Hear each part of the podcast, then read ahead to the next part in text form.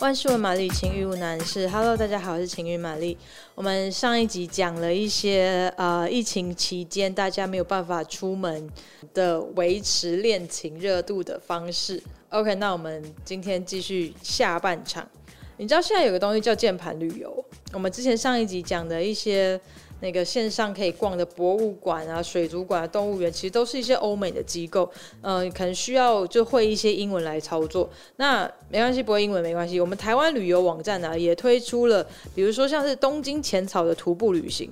然后呢，你只要用 Zoom 就可以进行，它只要大概台币七百多块，然后你还可以线上参观那个西班牙的阿尔罕布拉宫。那这个也这个 package 也只要一千出头，我们可以自己上网搜寻一下。好，下一个，下一个我觉得蛮有趣的哦，就是不管是你是跟另外一半住在同一个地方，不能出门，或者是说你们是远距离的情侣，可以透过视讯来玩这个游戏，我觉得还蛮有趣的。就是大家有没有看过有一些日剧里面？他们的那种学校运动会有那种找东西的比赛，就是参赛者你要在现场找到你抽签抽到的物品，比如说呃什么蓝色袜子啊，或者是光头爸爸之类的，就你也可以和对方，不管是男友啊或者是朋友，各自设计一些就是不要太困难，你可以在家里找到的东西来进行一场找东西比赛，然后呃赢家。你就可以当国王，比如说指定对方要做一些什么样的事情啊之类的，奖惩方式也是还蛮好玩的啦。OK，下一个，下一个你们可以一起做一件事，你们可以一起完成一件事，比如说什么，不管你们住在一起或不住在一起，你们可以买一组一样的拼图，然后看比赛谁先拼完。反正现在大家闲在家也没有事做，也不要眼睛一盯着荧幕了，这样有点不是很好。或者是说实际一点，你们可以规划未来的旅行，就是当国界开了之后，你们要怎么样？就是去利用真的这个终于开门的时间，你们可以听那个我们每个礼拜六会有旅游玛丽，他之前分享了很多他就是去一些各国旅游的经验，或者是一些旅行的小 paper，，都可以就是当做你未来参考的一个一个 base。或者是说你们是比较实际一点的情侣好了，你们也可以一起，比如说就是做你们的投资理财规划啊，比如说一起研究股票啊、基金啊，或者是说一起呃，I don't know，准备以后买房子啊，或者是你们长期以来的共同资金，或以后财产要怎么分配啊，等等都可以。OK，下一个，你们可以看同一本书。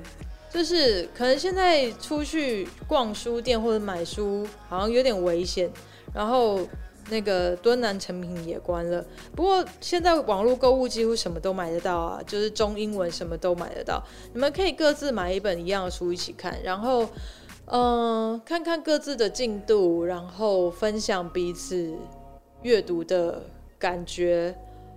我觉得这还蛮酷的。就是就跟一起看电影一样，你可以从跟对方讨论他的想法来知道说，哦，这个人，呃，他看事情的想法是什么，或者是说对于某件事情他的价值观是什么等等的。OK，下一个，下一个是呃有才华、有天分。的文青朋友可以一起做的事情，就你们可以一起写一个故事，就是呃这一集好像这样听起来很像就是 Google 的置入，可是其实并没有，Google 没有给我们任何的钱，嗯，就是你大家应该知道吧，就是 Google 的文件功能啊，就是你可以在那个 Google 网页上面，然后开这文件功能，然后呢双方或者是 whatever 几个人只要有这有这个档案连接都可以，你们就是可以随时随地在上面就是。比如，你们可以开始写一个故事，就从从前从前开始写好了。然后，呃，你们可以随时上去，比如说接续对方的进度啊，或者是说，呃，加一些注解啊、灵感什么在旁边也是可以的。好，然后最后一个，最后一个还蛮可爱的，就是开箱约会。比如说，你们刚好遇到一些纪念日啊，或者是。比如说情人节什么的，也可能不方便出去过的话，你们也可以上网买礼物给对方啊，或然后嗯，就是彼此彼此可以视讯开箱。其实也不一定要等到什么节日啦，就是用心的跟对方相处，每天都可以是呃你表达爱意的日子，不管是你要花钱上网买东西送给对方，或者自己做个什么东西，像现在邮局其实都还是有开着，不像有一些国家他们的邮局有关掉了。就是趁着现在还可以做这件事情的时候，大家来个嗯有点为老派的谈恋爱方式吧。OK，先到这边，两集下来，这些疫情时代。不方便出门或是没有办法见面的情侣的约会方式、联系感情方式，不知道大家在这一段时间有没有因为疫情的关系，然后感情或是相处受到了影响呢？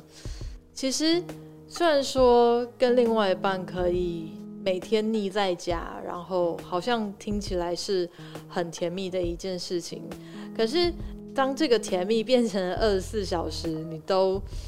是一直跟对方卡在同一个空间，然后你要一直维持着，一直维持着在对方面前的那个样子，好像也是会有一点累哦。不是说就是你在对方面前一定会装一个样子出来啦，而是我们可能有时候也是会想要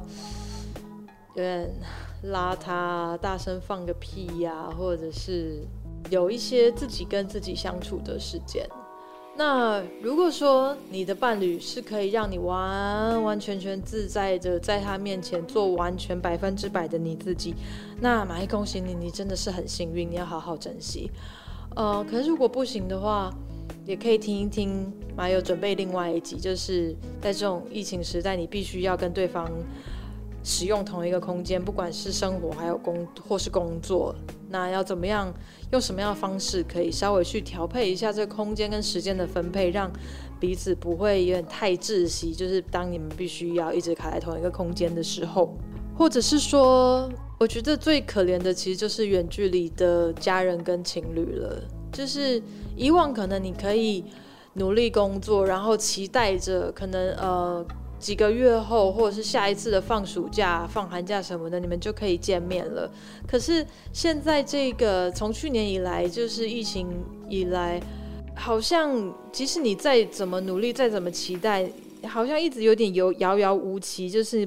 我不知道我要等到什么时候才可以跟对方见到面，我不知道什么时候他的国家，或是我的国家，或是我们要约的中途的这个国家。才会是安全的，国门才有办法打开，或甚至是大家可能都是，不管是学生或者上班族什么的，即使你真的嗯冒了险出国，或者是说选了一个不是太危险的国家，然后他们也是有开放的，重点就是你回来还是要那个十四天的隔离啊，应该很多人都。没有办法，就是请那么长的假吧。就是如果你请了一两个礼拜的假，然后回来又还要再隔离个十四天以上，等于是整整一个月都都没有办法工作。应该大部分人公司都没有办法接受这种状况，所以其实，在这样的状况，真的很真的辛苦大家了。嗯，在这种时候，我们也我们就好好利用跟。把握这一个突然多出来的自己的时间，然后去想一想自己想要成为一个什么样的人，或者是想要过什么样的生活。毕竟马爱认为，你把自己准备好，这最好不是说跟别人比较，而是你想要成为的那样的自己，然后你喜欢的自己，你接受的自己。然后再来去面对生活中其他的人事物，这样子可能在这种动荡的时代会觉得比较踏实一点吧。后面扯了很多心里话，嗯，也欢迎大家来跟马爱聊聊这段时间，不管是工作、感情、生活，有遇到一些什么样的想法，或是改变，或是影响呢？你都可以到 Instagram 搜寻情欲玛丽留言给我哦。祝大家在不论是疫情或者是一般的时间，都可以健健康康、平平安安，然后更珍惜你所拥有的，还有在你身边的人。OK，拜拜。